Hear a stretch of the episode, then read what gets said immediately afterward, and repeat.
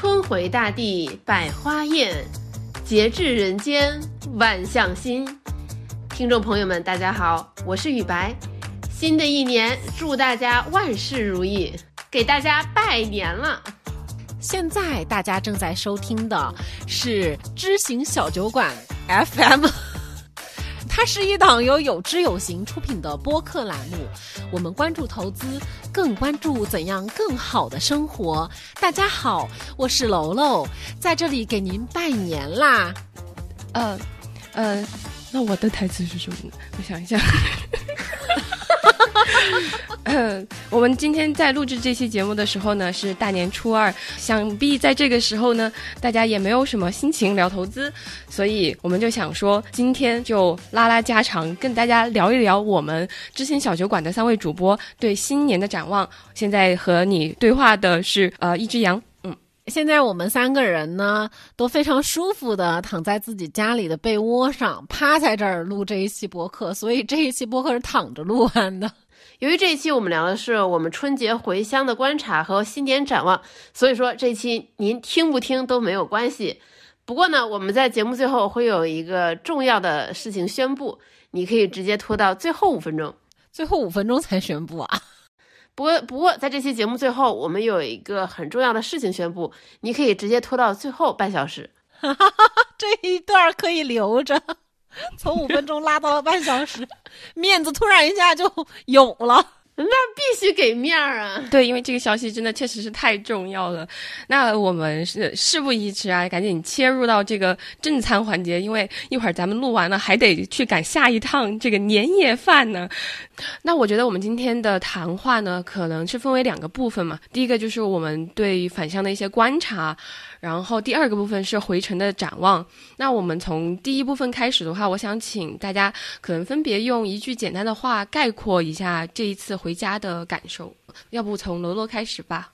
我一句话概括啊，就是安心变猪猪啊。重点在于说那个“安心”这两个字啊，它有什么变化呢？因为像之前我回家，我爸妈是那一种手脚特别特别勤快的人。在上一期跟冯老板录那一期播客的时候，我不是也说嘛，就是我们家地板没有当镜子用，然后家里没有一处没有一处有灰尘。然后你们看我朋友圈应该也知道，我爸妈做饭又非常的好，就他们可以从早忙到晚。那他们就会觉得我回来了，我怎么这么好吃懒做？你以前在家里读书的时候，你还很勤快的。你出去这么多年，你像变了一个人一样。然后你说对呀，对呀。没有，之前还没有这个觉悟。之前他们说我懒的时候，我就要说我不懒；他们说我脏的时候，我就要说我不脏；他们说我那个不行，这个不行的时候，我就一定要那种一争高下，你知道吗？就特别要为自己辩白，说我那个也行，这个也行，都是你们的标准不合理。然后这一次回家之后，我突然一下就很理解爸妈，按照他们的生活标准，他们看我确实是又懒又脏，就整整个人非常的就是散漫嘛。然后今年我就改变了一下我的心态。我就他们骂我的时候，我就说你们说的都对，我就是猪猪，哎呀，我就是个小废物。结果现在就获得了更多的照顾，我也不知道为啥被照顾的很好。他们骂我呢，我不辩驳了。其实我也能感觉他们的心情也好多了，因为有时候容易那个争着争着，之前容老容易吵架。和罗罗的感受还挺相似的，但是如果要让我用一句话来概括这次回家的感受的话，我觉得那就是我真的很像个大爷，是指手画脚型，还是还是万事不管。管型、享受型、纯享受，然后就万事不管型。其实这里有一个小的插曲，就是我在回重庆之前，我本来是想说再提前一周回去的，但是我妹就不愿意嘛，因为她就会被我单独留在北京，然后她就指责我，她就说你就是想回去当大爷，没想到一语成谶，然后我就真的回去当大爷了，就回去什么事儿都不用管，然后我就做我自己想做的事情就行了。还是妹妹了解你，还是妹妹了解你，饭也不用做，衣服也不用洗，然后就每天忙着工作。这个事儿就行了，甚至我还被允许加班，就是我加班也不会被干涉了。你知道，对我来说这是一个莫大的理解和进步吧。就是我和我妈，我和我妈之间的关系。就但是其实刚刚雨白有跟有跟我们分享一些回家的感受嘛。但是如果让你用一句话来概括这次回家的感受的话，你会怎么说呢？哎，我跟小杨和楼楼分享过，然后我如果用一句话来概括我的感受，就是水有源头，树有根，一切都是有原因。这是之前春晚一个小品里的台词。因为之前好几年没有回家了嘛，然后这次回来，其实带了很多那种客体的视角来观察，我会发现我现在身上的一些毛病，当然还包括一些优良的品质，其实都是环境造就的。包括上一期我们跟冯老板聊，我跟冯老板都是那种物品归位意识比较差的人。我后来回家反思了一下，我从小其实是和我外婆一起长大的。很多时候我把东西弄乱，在我还没有意识到的时候，我外婆就帮我归位了，所以我就没有这个归位意识。当我把这个发现跟我爸妈说的时候，我妈朝我翻了一个非常标准的白眼。那我我也可以说，就是我好吃懒做，都是因为我爸妈太勤快。我在你身上，在你的故事里面又找到了我，看到了我自己。你爸妈听到这一句就会很生气，所以你是说我们自作自受了？然后我爸妈就和你妈一起翻白眼，对，然后把你养成了一只小猪。因为在前两天，小杨和罗罗回去没多久，他们就说：“哎，真的好想当个妈宝爹宝，好开心，好快乐。”对啊，就是非常的快乐。而且我是属于呃，不像你们之前还会有跟爸妈会想顶回去，我从来不会这样的，就是非常很早就学会了安心当猪猪这一条定律。然后只不过今年还更升级，变成了大爷。那这一次回家的话，你们有没有做一些和往年不一样的事情呢？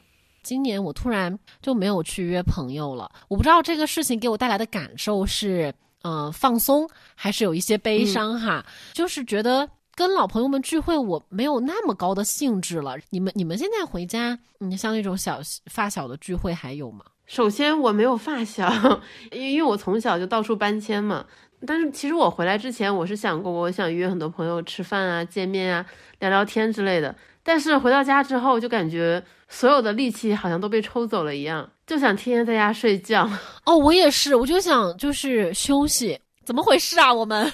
那对于我来说，我觉得今年和往年特别不一样的事情，就是我不再那么的排斥，就是和比如说我的家长的朋友的饭局了。就平时我在社交方面其实已经够不擅长了，更不要说就是这种比较正式的场合。但我发现我今年的心态就变了，我很想知道那些好像很成功的长辈们，他们是怎么赚到钱的，就以及他们的财富观念是怎么样的。我所以这今年就非常的积极。抱着我的这个白酒就去饭局，然后就说：“这个叔叔，咱们喝一下，咱们就聊一聊。”但是呢，我本来以为这个事情会进行的很顺利，就是毕竟有了这么久的知心小酒馆的主持经验了，我能套出一点什么东西，但完全没有，就可能百分之九十的时间前面还比较清醒的时候，都是在商业互吹，就直到最后就是喝的都已经快不行了，才会进入那种正题的讨论，然后就终于知道为什么中国人的饭局里面要有酒了，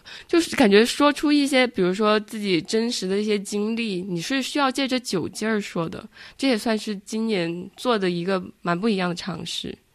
所以，所以你有套出什么商业机密吗？我相信这也是听众最关心的。让大家失望了。我在那个喝醉了的说正经事儿的时间里面，并没有套出什么干货，不过倒是总结了一个规律吧，就是这些赚到钱的长辈，他们都非常的清醒的意识到，说自己其实很大部分成功都是归结于运气。我觉得这个和我之前预想的还是有一点不一样。虽然他没有谈论什么细节，但是我觉得他有这个清晰的认知，挺让我意外的。嗯，也有可能是我样本量还比较小，就现在 也没喝几个叔叔。对我就是觉得大家可以期待一下，我就再多喝几场，然后 能总总结出什么这种财富密码，然后到时候单独开一期，对吧？对，但是我觉得经常听小酒馆的听众应该还会觉得蛮欣慰的。看着小杨从一开始不是很敢说话，到自己可以主持节目，到自己现在春节都能主动去搜手去套别人的商业故事和商业机密了，就有种养成系的感觉。那那这就提醒我要进入我主持人的这个状态了。那雨白今年做了什么和往年不太一样的事情呢？虽然我前面讲了说，因为前两年不在家过年，所以这次回家会有一点客体的视角，但是呢，我还是做了一些比较有主体性的事情。以前我回家，毕竟是我爸妈天天在住嘛，我会觉得可能这里有不习惯，那里有不舒服，但是我就觉得说凑合凑合算了。但现在我就会觉得说，我也是这个家的一份子，我应该主动的去做一些事情。于是我给家里都换了智能垃圾桶，然后换掉了我家一个用了十年的电吹风。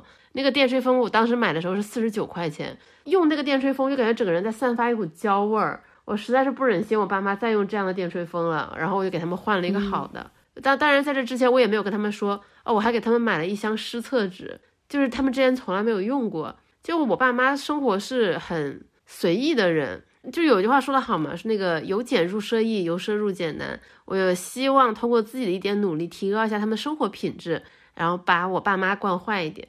啊，好棒棒啊！我好喜欢你最后这一句，我也好想惯坏我爸妈。我也好想，但是今年没有这个能力。你们说那个往 与往年不一样的事情，是我今年给爸妈的红包比往年要更少一点点。然后给红包的时候，我跟我爸妈说：“我说咱们放大保小哈，今年克扣一点你们的，然后保着那个就是我们家小朋友和老人的。给红包的时候我就说，疫情期间赚钱不易，见谅见谅。年景好了，我再给你们涨回来。就是其实我们刚刚分享了非常多。”开心的、喜悦的，或者是一些变化嘛？那我觉得，应该现在大家已经把重要的亲人都见完一圈了之后，你们有什么会觉得有一些难过的事情吗？是不是有点突兀？有是有点突兀，但我也可以非常突兀的再接上来，就是我见到老人会难过哎，因为我小时候跟我外公外婆生活的会比较多，然后我小时候就特别特别喜欢他们，因为他们现在都已经高龄有八十多了。今年见到就老人家那种老态哈，我就会好难过，好难过。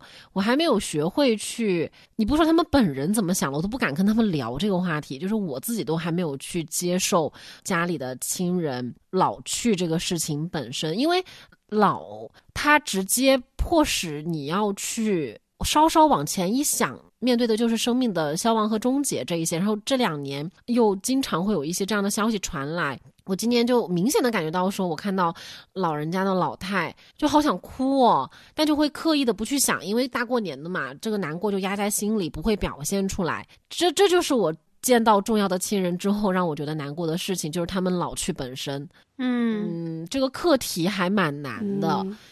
对，就是为什么我会突然在这边加一个这样的问题呢？就是本来喜喜庆庆的，是因为就是我这一次回家之后，我会觉得。突然意识到，就是啊，好像爸妈他们都有一些比较担心的事情，比如像是我妈，她现在就看个东西，她会拿很远；我爸他现在也不爱说话，就每天就戴个耳机在那边。回家的第二天，我就接到我爷爷的电话，然后他正在输液嘛，给我打视频电话这样。然后我突然就觉得啊，我作为我们家长女的责任，第一次好像压了过来，我。本来还在那儿琢磨自己要怎么更加的财务的独立啊，财务怎么样规划会更好啊，但没想到其实这么快我就应该，或者说我现在就已经可以要去面对这些事情了，面对这一些他们的变化，然后我听到这些消息，我也短时间不能做任何事情，因为这些问题它都是平时累积起来的嘛。所以我就觉得，这对于我来说也是新的一年需要去思考的问题。哎，所以可以这么理解吗？就之前可能不会去这样看待家庭内部有的问题啊，或者矛盾啊，但是今年你再去看待的时候，你会觉得自己是有责任要去解决的。嗯，对，我就会觉得我好像已经到那个年纪可以解决这些事情了。之前就觉得管好自己就好。但是能力还没到吗？对，完全没有。那你会跟你爸妈聊这些吗？嗯，会聊，而且特别是这一次回来，我跟爸妈都有就是摊开聊一聊他们各自在财务上面的一些现状，而且特别是像在二零二二年，不是因为疫情封控了吗？所以他们的工作和收入其实都是有特别大的影响的。我觉得在这里可能就是也稍微自我暴露一下，就是我爸爸在今年重庆的在冬天的这一次疫情的时候，其实做了一个非常不明智的一个财务决策。我后来跟他复盘的时候，他自己也跟我说，因为压力太大，所以说才会去做这件事情。我就会觉得，我平时在小酒馆主持这些节目，还是跟个人财务相关的，然后跟大家说啊什么，你不要上杠杆，然后你一定要结合自己的情况去做这些决策。但是我家。人他自己就在面临这么大的压力，我却不知道，我就会觉得这么想起来就特别的难过。而且就是真的，我会从他的经验里面看到，当你面临很大的财务上的压力的时候，你就是会动作变形。再加上我爸他本来就是那种风险偏好高的人，那这个做出来的这个决定就更离谱，然后牵一发而动全身。就是我爸做了这个决定，然后后来因为出现了一些问题，我妈又接着感受到压力，然后整个又会传导到我的身上，我就会觉得说，我今年是真的彻底想把自己放进一个就是我们家庭的这么一个财务的语境里面去和大家共同面对吧，而不是再像以前那样觉得我管好我自己就行了。这个事情我是短时间解决不了，但是。如果不赶紧参与进去，我觉得我自己我都觉得我不配主持这档节目。对，嗯，想抱抱小杨，感觉小杨这一次春节回家就是回去做大人了，就摇身一变，迅速成长了。而且就是你你现在也很好啊，就是能跟爸妈真的呃很顺畅的去聊家庭财务方面的问题了耶。我觉得这肯定相比起什么一年前或者两年前，我们都很难做到。因为什么什么也不懂的话，他们也不太会信任我们嘛。对，而且父母他习惯于把你当做小孩，他习惯于把你留在象牙塔，希望你不要了解家里的这些事情。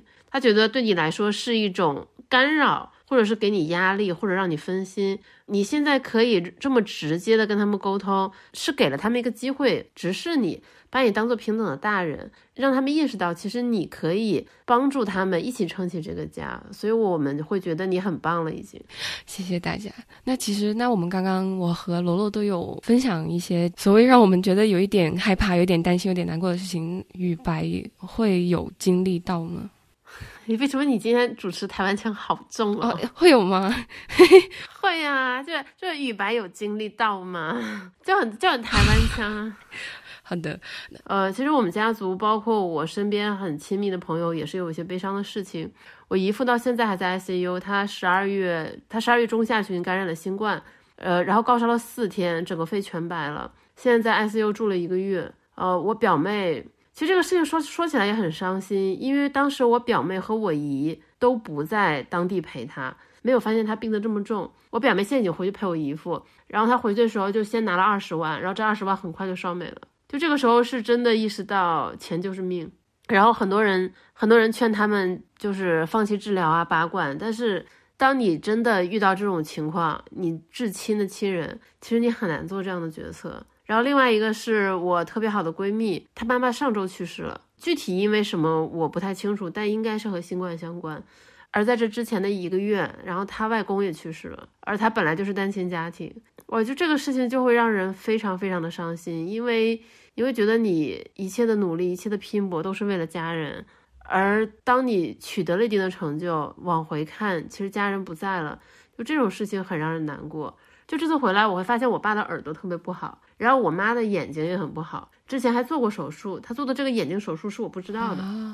对，就是这些是让我很揪心的事情。就昨天我陪我爸妈出去玩，然后我妈一直在疯狂的揉眼睛，因为她的眼睛很痛苦，她眼睛很难自然的分泌这些液体，因为一些就是管道的堵塞，所以她就会非常的难受，很痒。就是这些都会让我感到很揪心。我觉得我平时对他们关怀太少了啊！我觉得我们这一次真的是回家，真正的看到了家人。然后还有就是觉得健康这个东西真的，以前长辈说什么健康很重要啊，其实你没有体感，这就觉得说健康真的好重要，好重要啊！因为你没有健康，就真的什么都没有了。是的，而且我觉得这一次不仅是见到了家人，也是见到了自己的责任。对，就是他就摆在你面前了。就很快春节结束之后也会返回城里嘛。回城之后，大家准备做些什么来应对这些带给我们惊吓或者说担心的这些事情呢？我自己的打算是多关心一下爸妈的身体健康。就之前我完全没有详细的了解他们身上到底有多少这些基础病或者是一些小病小伤。我希望之后我对这些东西能有一个整体的了解。而且我确实有在思考要不要搬回广州远程。因为就是过去这几个月发生的事情，会让我觉得，可能老话说的是对的，父母在不远游，最好不要离父母太远，否则你遇到什么事情，你是真的照顾不来啊！太好了，编辑部赶紧南迁吧，是个很好的契机。小杨呢？就是我会想多和我爸爸聊聊天，因为我其实基本上跟爸爸是零交流，平时就可能互相扔一下这种新闻链接，微信里。更多时候是在听我妈怎么看我们家庭的财务，我爸又做了什么什么什么事儿。然后我觉得，其实从我爸爸的口中再去了解财务他的财务状况或者是一些决策。他如果愿意说的话，我觉得他在跟我聊天的过程当中，也许能把自己的一些想法理顺一点，我也可以当好他和妈妈之间的桥梁吧。就我觉得家庭对于财务这个问题能有个更好的沟通，我觉得它是一个非常关键的、值得攻克的点。嗯，楼楼呢？嗯，因为我没有真正意义上说觉得惊吓嘛，因为刚刚说的难过，其实就是看到有家人老去啊，这样子不知道该怎么去接受，也没有办法想象以后他可能会离我而去的这个事实，所以其实总体来说的话，就会觉得哦，你是要多花时间陪陪家人的，所以我和那个雨白的感受会比较像。在往年呢是这样子，就是总是在心理上面是想要离开家人的，想要离开家的。今年在心理上面就感觉你是终于好像可以回家了，所以就想说之后有机会的话是想要回家住一阵子，能够陪陪爸妈。然后我也跟我妈说嘛，我说回家住一阵子的话，嗯，你你养我呗，开玩笑说的。然后我妈说你只要回家自己的衣服自己洗，房间的卫生自己做，不给我添麻烦，随便你怎么怎么住，反正你就是贴上筷子的事儿。对，然后我就突然意识到，说其实我父母是很独立的父母，他们会为自己的呃养老做打算，他们会和孩子们划分一个比较清晰的边界。就比如说我哥结婚了，他们会说什么呢？就是哥哥的决策要以小家为先，我爸我妈的决策要以他们互相之间为先，就是先小家第一，然后大家第二，然后我这个游子就是第三。我就突然意识到了，我爸妈其实是很独立。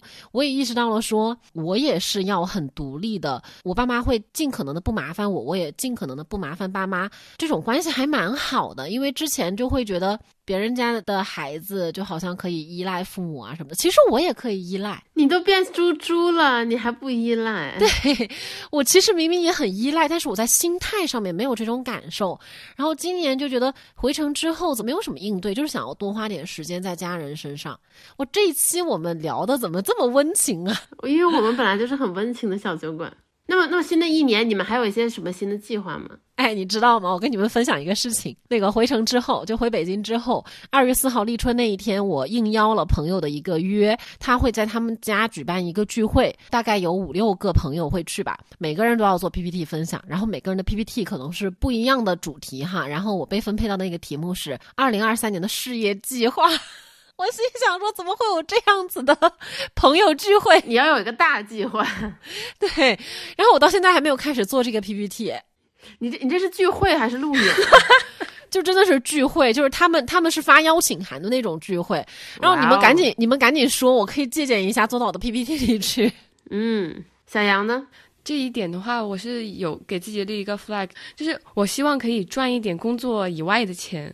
嗯。我到底想不想赚？开始关心自己 你，你问我们，我们怎么知道你想不想赚？这一段不能剪啊，放出来鉴定。那你工作之外到底要做什么赚钱吗？我我就会想到，就是不是有一句老话嘛，就是出来混的就要迟早卖货。然后在想，应该是会，应该会想要卖点什么东西。我同意。你把你妈做的那个冷吃兔。量产一下，我觉得就能赚钱了。那个椒麻鸡哦，太好吃了，辣死我吧！但那个那个就太辣了，弄弄弄弄个微辣版，我一定会光顾的。还有还有你妈的酒啊，就是你爸妈产业很多的。对，就是发展一下这个餐饮电商业务，对吧？说到这个，你们还记得 我这个冬天帮我妈卖羊绒衫来的吗？告诉你，我就是从你那里买的一件羊绒衫，被夸到爆炸啊！你这回家穿了吗？对啊，啊，我好开心啊！就是卖货这个事情，我已经率先的实 实践过了，反正挺难的。小杨加油，我们一起努力。家里有什么卖什么，好吧？不是，听完了以后，感觉这个队伍更不好带。怎么回事？我手下这些主播们不想好好做我们的节目，一个两个天天想着出去卖货。哦，这这里再插播一个很好笑的事情，之前我们知音小酒馆不是有在有周有行的视频号直播嘛？然后我们公司隔壁的公司看到了我们的直播，然后就来问说：“哎，你们是不是直播带货呀？我们是一个农产品协会，我们有很多优质的农产品，你们可以给我们带带货。”然后给我们送了好几个优质的西红柿。哦，那个西红柿据说真的很好吃。对，我觉得这是这难道就是我们之前小酒馆的第二条曲线吗？之前小酒馆迟早卖货，雨白眼泪都要流下来了。对啊，我眼泪都要流下来了。我我听明白了，新的一年我一定要制定一个有挑战性、有趣味性，还能带大家挣钱的这么一个方向和规划，这样大家才能安心工作，而不是想这些有的没的。可可是我是从甜甜酱那里得到的启发呀，他是当了 UP 主之后，他的工作嗯干得更好了呢。但是他那个不接广告啊，他的视频。嗯可是他通过做就是这个视频，不是锻炼了一些自己的技能嘛，然后更受领导器重的呢。哦，我我觉得他是属于自己做这个事情真的很开心、很享受，然后有给自己补充到能量和一些技能方面的提升，就属于是他的那种补充剂一样的。如果要赚钱的话，说真的，我觉得可能会消耗的。对哦，这实实在是很难取舍。那还是跟紧领导的步伐吧，我们把工作干好，对吧？迎接挑战，瞬间开始正能量了。那 新的一年在财务上，你们会有一些小目标吗？比如说今年要攒多少钱，或者想买什么样的东西？你们会有什么想要采取的新措施吗？你先说吧，要不领头羊先领个头。我我的目标很简单，好好工作，好好还贷，安安心心给银行打工。呃，第一房买不起，第二车摇不到号，且我不是很喜欢开。那我留下的选择就只有好好工作，好好投长钱了。希望明年长钱大涨。对，希望明年 A 股大涨，长钱长红。朋友们，我的卖货小目标是我的流水要到五万块钱，立此为证。五万？我以为你要说五百万，很不错，我觉得很厉害呀。我们谁的流水有五万块钱？哎呀，不小心做了自我暴露。大家好，大家好，明年我们的流水就是希望能够有五万块钱。很好，那楼楼呢？我我的是，虽然我在小酒馆在说这个话哈，我觉得观众会唾弃我，我也有一点很难以启齿，但我还是要大声的说出来。我楼楼在二零二三年想要挑战的目标，财务目标是有效减少开支。我觉得你这次一定不会翻车了，哦、我真的觉得很有信心。我自从知道你们俩的 MBTI 之后，我就对你们俩翻车这件事情和解了。这是怎么和解的？小杨，你暴露一下你的 MBTI 吧。我又忘了，我查一下。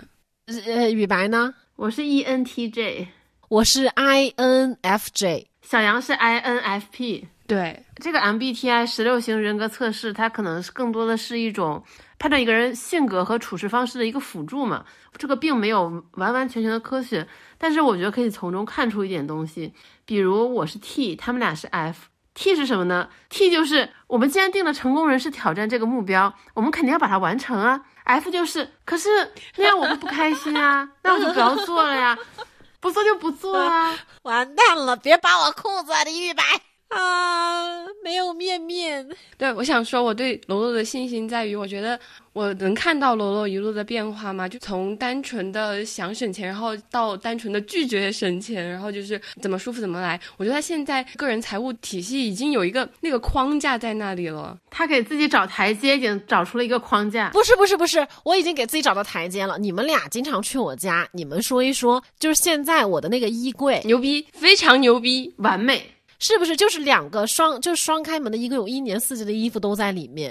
因为我现在衣服真的很少，我也没有那个，就是我觉得是伴随着自我认知啊，就是你甚至你的消费的模式都已经趋向于稳定了，然后你对其他各种花里胡哨的消费基本上是不会被诱惑到了。其他的那一种什么有关于什么虚荣的一种，我我暂且称之为外在消费啊，发朋友圈式的消费，现在就更。更没有了，而且为什么说有效减少开支呢？这个就跟待会儿我们要公布的那个重要消息有关，对吧？也是一个情势所趋的选择。对我觉得罗罗最厉害的一点就是，从我认识他到现在，他关于省钱这个事情，经历了看山是山，看山不是山，看山又是山的这么一个阶段。总而言之，最后省下来的钱还是相当有限。以及，虽然你的衣服少了这么多，你的钱到底花在哪儿了？我也很困惑，可能花在钱钱这只小狗身上了，花花在开心上了吧？对对对，花花在让人愉快的体验上。但是，因为我对罗罗很有信心，我说了三遍，我我我我也很有。我给你们实证，我我今年哦，我设了一个 flag，就是省钱实证。今年我开一个账户做那个开支实证、省钱实证。还有啊，就是新年展望没有说的，就是你们 一定要成为网红哦。编辑部今年的 OKR，对，就是某红书账号哈，你们是有立这个涨粉目标的。各位听众朋友们，就是在此见证，明年是不是有个一万？就先立在这儿了。咱不是成功人士挑战吗？这是这是以一年为限的哈。对年年度挑战。对，那快到节目的尾声，我们要宣布我们的重要事项了啊！在在宣布之后，我们后面还有半个小时，所以你可以慢慢讲。那就是我们的金牌主播楼楼将暂别我们小酒馆。大家好，我要离职喽！哎，怎么播的这么像喜事？也确实是喜事，快恭喜我吧！恭喜恭喜恭喜恭喜！对，这也是罗罗当时向我宣布这个消息之后说：“你你哭什么哭？你给我恭喜我啊！我要当富婆了，好像是这样说的啊。”他真的哭了吗？没有，我就是这个飞书的表情，但是我心里有在哭。在过去的几个月内，有三番两次跟罗罗说：“算了，还是别离职了。你看看现在经济状况这么差。”但由于我是 INFJ。一切都可以往这里找，这自由不羁的灵魂，一切都是 MBTI 的错。哎，我想补充一下，小杨，你是不是不知道我跟雨白那个最后定 last day 的时候，我还说，我说那个没有别的情人啊，也没有别的 offer 啊，就是单单纯纯的离跟职。所以呢，这个就引出了一个消息，就是可能我在将来的一段时间内，暂时不会以打工的形式工作吧。但是具体以什么样，是不是要什么，肯定也不会开公司了。但可能就是会自己去尝试一下更自由的方式，自由职业。对，包括这个自由里面，就是有可能会偶尔回到小酒馆，突然来录一期节目，疯狂暗示。现在还在跟李雨白女士商谈这个，我也跟梦妍说了，梦妍说你们那个跟雨白商量好就行。然后现在的这个阶段是在跟那个雨白聊价格哈。如果大家之后看不到我，就代表这个价格没谈拢，对吧？话已经放这儿了。我我先把众筹账号放到我们的这个评论区里边啊，欢迎大家众筹，然后召唤楼楼回来，众筹楼楼主播主持。不是这个主要，这个小酒馆咱们制片人是杨编，小杨就看你的了啊，立刻转移炮火。对，我记得很早之前楼楼就跟我说过，他说如果有志有行都让他觉得没有办法继续工作下去，那他应该也不会去别的地方打工了。连这样的环境他都不舒适，那可能别的打工环境他更不舒适，他可能就是一个自由不羁的灵魂。对，就是如果是说实话的话，哈，就是因为大家也知道我们是一个相对来说比较静的团队嘛。然后我有时候在那边就是在公司里面坐着的时候，就是真的有时候会灵魂出窍。摸鱼就是摸鱼，不要说灵魂出窍。不是那个灵魂出窍，就是会突然出走出一个灵魂，看着我说：“你坐这儿干啥呢？”你要做多久？就是几次三番经受不住这样对自我的考验之后，对，然后为什么就说没有 offer 呢？确实是。你如果是要参与一个团队的共同的发展和这个创造的话，说实话，有志有行在目前的选择里面是一个，不论从企业文化上面，从这个呃工作方式、工作节奏上面，我觉得在现在来说真的都很珍贵啊。就这个，我是不管谁问起，我都是会这么说的。然后 我就跟雨白和梦叶说的是：天哪，我连有志有行都要离开的话，我其实真的会有一点什么样的困境呢？嗯，就是我也不知道还会愿意，或者说还会去寻找到什么样子的团队了。就是其实我信心并不是特别的强。你要说什么，嗯，再让我回去加班啊，或者再让我回去卷啊，说实话，会陷入更深的这种挣扎吧。我觉得你你俩现在再让你们回去卷九九六，应该也不大行吧？吃得消吗？我是没有卷过啦，因为你本来就很卷啊啊。有吗？有，我也有问过楼楼，就是是什么时候下定决心的嘛？其实有点隐隐的担心，哦，是不是因为我不够好，然后他才要走？就是这个。小杨，朋友们，你发现了没有？刚才楼楼在说为什么要离职的时候，那个语调特别像跟别人提离婚的时候那种语调，就是婚姻这个东西不适合我，离开你之后，我觉得我应该不会找到更好的男人了。然后小杨就是像一个孩子的口吻，妈妈要离开我，是不是因为我做的不够好？小杨，都是你的错。对，其实我有有录楼楼两次，在我们共事的期间，然后在想，哦，会不会是因为，因为他之前也有跟我们说过，他其实不想打工了嘛，我就在想说，是不是因为就是这种共事会产产生这些摩擦，然后让他觉得不舒服，然后最终决定离开团队？但他说是不是啊？有另外的原因，你要在这边跟大家说一下吗？哈 其实，因为小杨非要问我是哪个时刻下定决心的，应该也没有什么不好说的吧。就是因为我想要离职的这个心理活动是持续了蛮长一段时间的，从可能开始在工作上面会显露出想要离职，到最后跟雨白去聊，到最后跟呃雨白去确定 last day，然后雨白中间几次三番的说现在外面情况不好，你要不别走了吧。中间其实是持续了有大概有两三个月这样子。你要说瞬间的话，说实话就没有那种瞬间。非要说一个话，我就只能说是我在回南方的时候，我就意识到说我的皮肤是需要南方这种湿润的空气的滋养。对，就那一下就会觉得我回家，就回到南方落地那一刻，我觉得说我回家了。我那个时候觉得说，哦，我要回南方。你要说真的瞬间的话，可能这个瞬间对我最后起决定的 push 会比较大，或者是最后一个稻草吧。然后我并不是特别想说，因为自己想要回南方，又跟公司再去商量，说我能不能远程，除非李宇白带着我们整个编辑部南迁。好的，这个这个压压力突然丢给了我，我争取把他南迁迁都到广州，广州可以吗？再说吧。哎嘿，我我觉得这个怎么感觉就暗箭横飞啊？这一这期刀光剑影。哎，其实我很好奇一个问题，很想问楼楼，就是不打工你会心慌吗？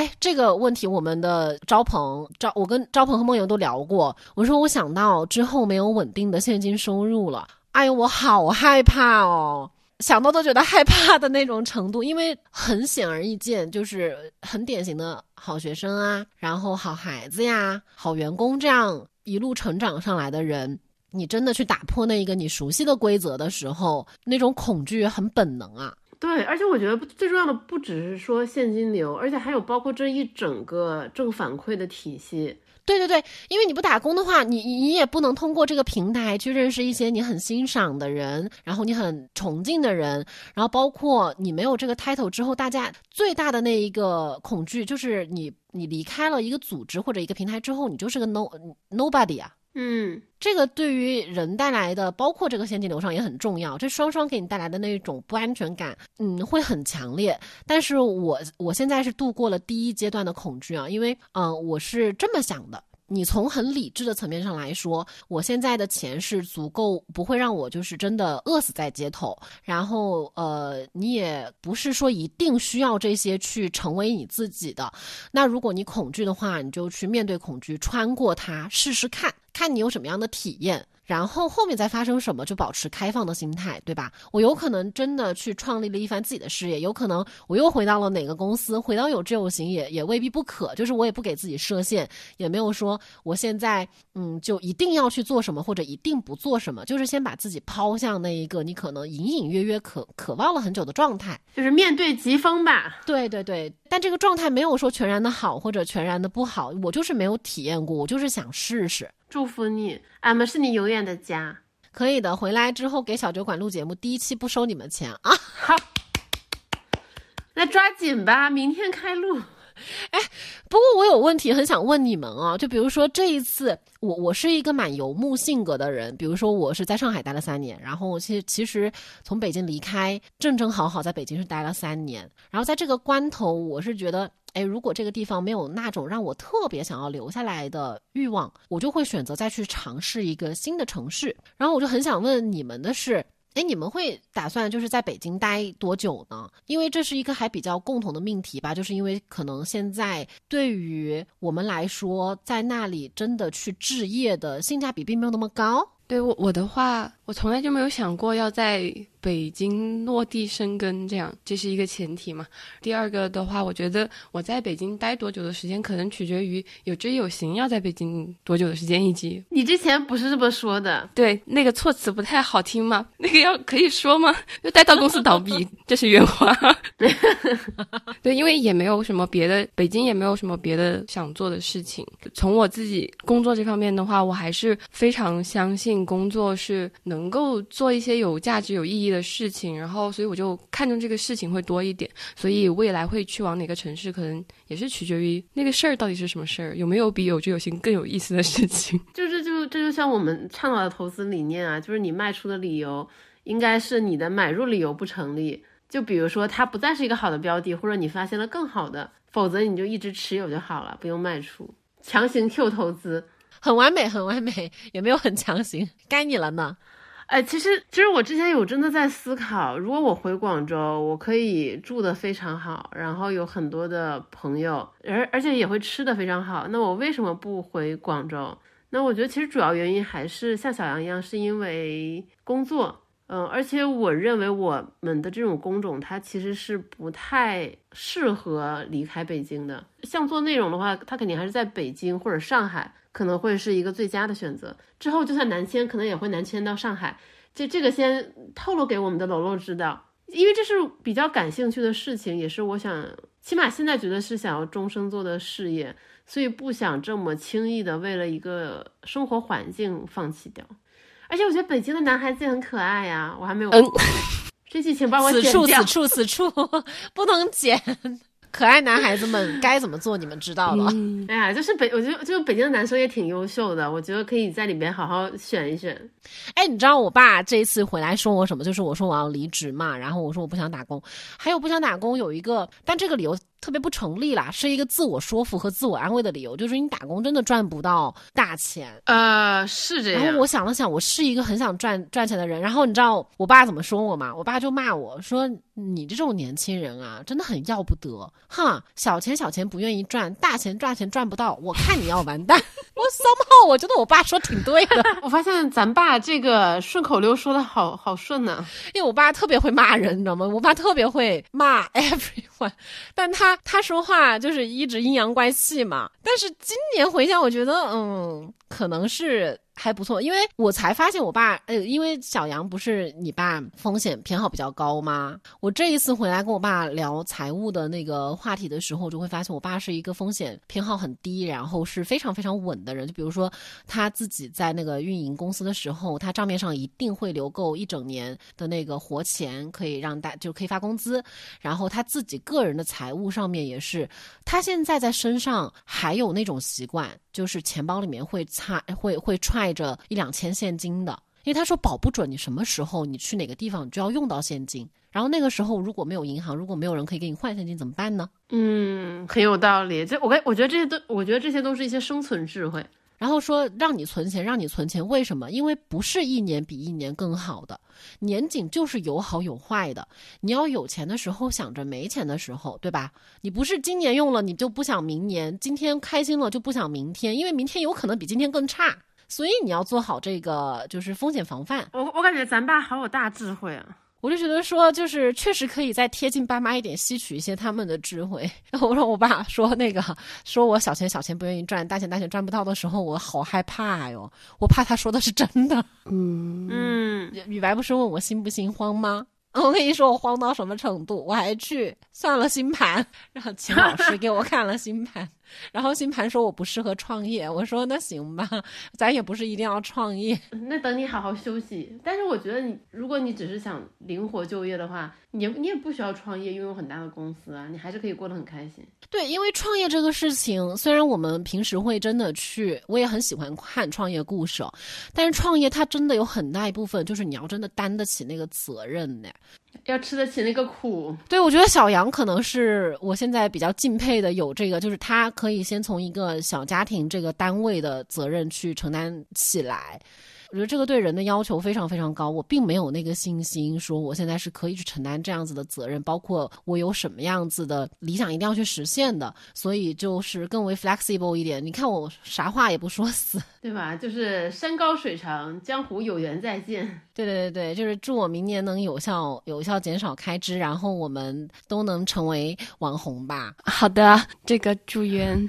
对，希望我们都能成为更好的自己。最后，其实我有写一个想 call back 一下，就是这次春节回家，冯老板布置的那个作业嘛，让大家领着父母在自己的屋子里面转悠一圈，然后让父母分别说出他们最喜欢的地方和最不喜欢的地方。大概的中心思想就是说，我们想改善自己的生活，其实不在于要添置更多的东西，而是从现有的已有的东西的调整开始。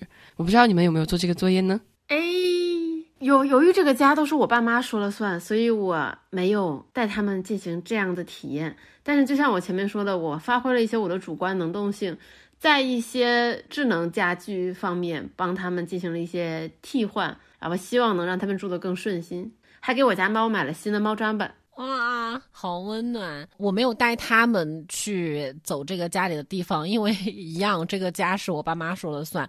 我只知道这个家里我最喜欢的是在地下，就是那个南方的家里装地暖。哇，你知道这个冬天的幸福感真的超级提升的。我好想去你家，家里好冷，快来吧！